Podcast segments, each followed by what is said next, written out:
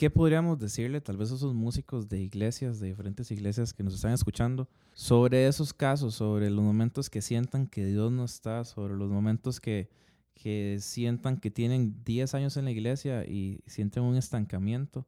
¿Qué, ¿Qué le puedes decir a ellos? Sí, Pablo, lo que sucede es que también debemos de entender que nosotros los músicos acá en la tierra somos una especie de altavoces del cielo.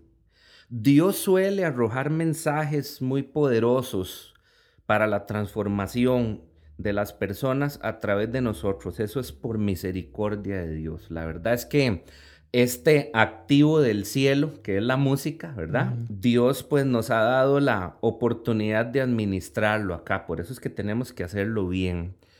Eh, yo creo que muchas veces el músico se siente estancado. Número uno, porque hay que entender que tenemos una, un alma y una personalidad creativas. Necesitamos estar creando. Y lo que, y entonces relacionamos mucho lo que pasa con nuestra alma pasa con todo nuestro ser. Por eso David, que era un excelente músico, también tenía esos tiempos como los vivió Asaf y David decía, un momento, un momento, alma mía, comienza a cantar, alma mía, no te estanques, alma mía. Y él mismo comenzaba a buscar la fuente de sus canciones. Decía, porque Él es quien te ha perdonado, Él es quien te ha guardado, Él es quien te cuida. Y comenzaba, ahora venía una nueva oleada de, composición y demás. Entonces, eh, el músico por lo general sufre de esos, vamos a decir, de esos baches. ¿Qué quiere decir de que en medio de la adversidad es donde la creatividad florece más? Paulito, te voy a decir esto. Tu pozo es parte de tu gozo. Te voy a decir a qué me refiero. El Salmo 40, tengo que decir mi salmo favorito. Pero dice el escritor de este salmo, clamé al Señor, Él me oyó, me libró de mis temores, yo estaba en el lodo cenagoso, yo estaba sumido en el barro, dice, Él me sacó de ahí, me colocó sobre una roca y mi frase favorita del Salmo dice, y puso en mí, hay otras versiones que dice, y colocó dentro de mí una canción nueva. ¿Viste qué interesante? En medio del pozo de la desesperación y todas estas crisis, Dios interviene y entonces resulta una canción de en medio de todo esto.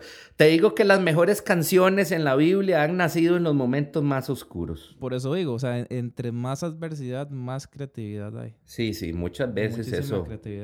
Sí, tengo que hacer la salvedad que tenemos la bendición de que en medio de tiempos de crisis, como el salmista, clamamos a Dios. Pero muchas veces pienso también en el músico que no ve a Dios como su, como su auxilio. Y entonces digo, uy, qué mal, porque va a continuar en ese bache. Pero gracias a Dios, ¿verdad? En nuestro caso contamos con el que nos saca de esos baches y nos vuelve muy creativos. Bueno, has hecho bastantes viajes, ¿verdad?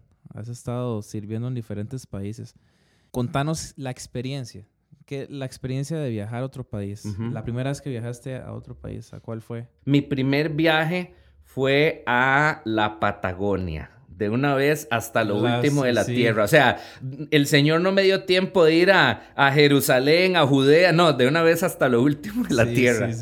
Y entonces eh, hice, hice este viaje con un equipo de amigos eh, tremendos a quienes amo muchísimo si fue mi primer viaje, tengo que decir y voy a contarles en segundos una anécdota. Este viaje fue de noche. Tuve que viajar eh, solito de noche y pues nuestro director nos, nos esperaba ya en, Buenos Aires para luego ir hacia la Patagonia. Y, les, les, voy a contar esto porque creo que va a ser importante para nuestra generación y las futuras. Eh, mientras sobrevolaba Sudamérica, lloré mucho en ese viaje.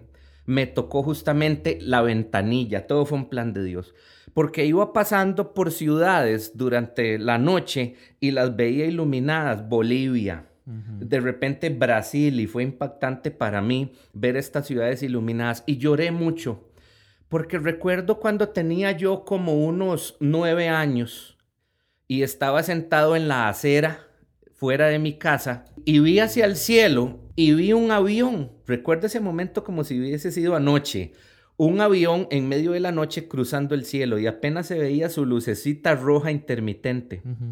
Y recuerdo que yo decía en mi interior, algún día yo quisiera, y, y, y realmente, o sea, no, no exagero esto, yo decía, algún día yo quisiera ir a compartir lo que amo hacer con mucha gente y veía ese avión esa noche precisamente. Entonces, esta vez cuando iba sobrevolando estos, estos países y yo, yo veía hacia abajo las ciudades iluminadas, yo decía, posiblemente hay algún pequeño Frank sentado en alguna de esas ciudades diciendo, algún día yo entonces, lo más importante de esto no son los viajes. Uno, uno lee al mismo David y él decía, eh, de manera muy atinada en el Salmo 57, dice, dice David, eh, em, mi alma tiene que estar lista para servir a Dios y entonar canciones. Mi técnica tiene que estar lista para, y dice, y te alabaré entre los pueblos y entre las naciones. Pero viste qué interesante el ciclo. Primero hay toda una preparación interna y luego vienen las naciones.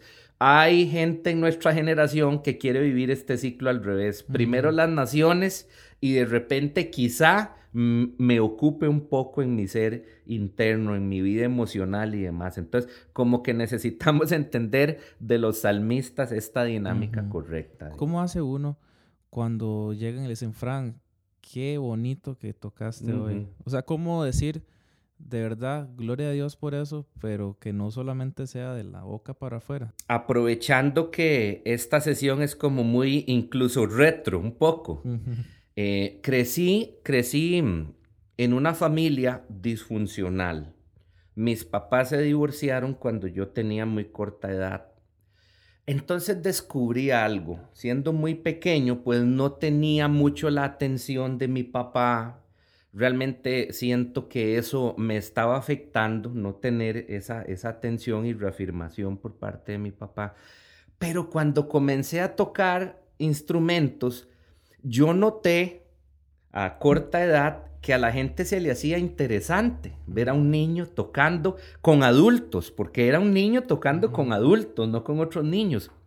Y yo noté eso y dije, mmm, me gusta. Me gusta eso. Ellos me ponen atención. Tengo la atención que no tenía por parte posiblemente de mis papás. Entonces, ¿qué es lo que sucede? Que el músico, los músicos tenemos este deseo de ser atendidos. Ok, está bien. Pablo compone una canción.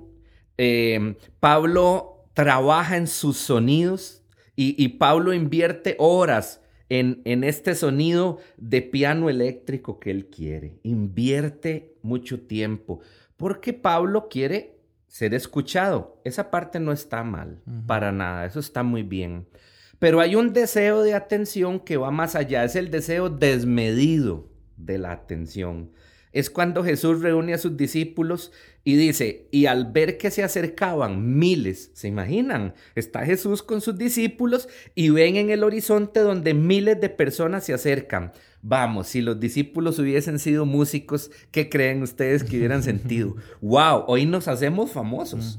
Hoy los likes y los seguidores van a, a, llover, van a ser muchísimos. Entonces inmediatamente Jesús les dice, tengan cuidado con la levadura de los fariseos. Y uno dice, ¿qué es lo que sucede? Bueno, en, eh, en pocas palabras les estaba diciendo, no se inflen, no se eleven, manténganse sobrios, ¿verdad? Entonces nosotros debemos de aprender a manejar este deseo desmedido de atención. Claro, tienes unos sonidos que has preparado eh, unidos a una letra que quieres que sea atendida. Bien, eso está muy bien. Pero cuando ya queremos más que eso, ser desmedidamente atendidos, eso necesitamos aprender a manejarlo y a decir un momento, como dijo Juan el Bautista, un momento, aquí el protagonista es él. Ahora es necesario que yo mengüe para que él crezca. Necesitamos aprender a manejar esto. Los temas que hemos podido tocar han sido eh, increíbles, de verdad. Gracias, Frank, por, por aceptar la invitación. Y, bueno, esperamos en la segunda parte pronto de, de, estas conversaciones. Muchas gracias, Frank. Un honor, un honor. No olvidemos que nuestros sonidos son el resultado de nuestra vida. Así que hagamos buenos sonidos, pero también hagamos buena vida. Vivamos bien de la mano de Dios. Nos vemos pronto.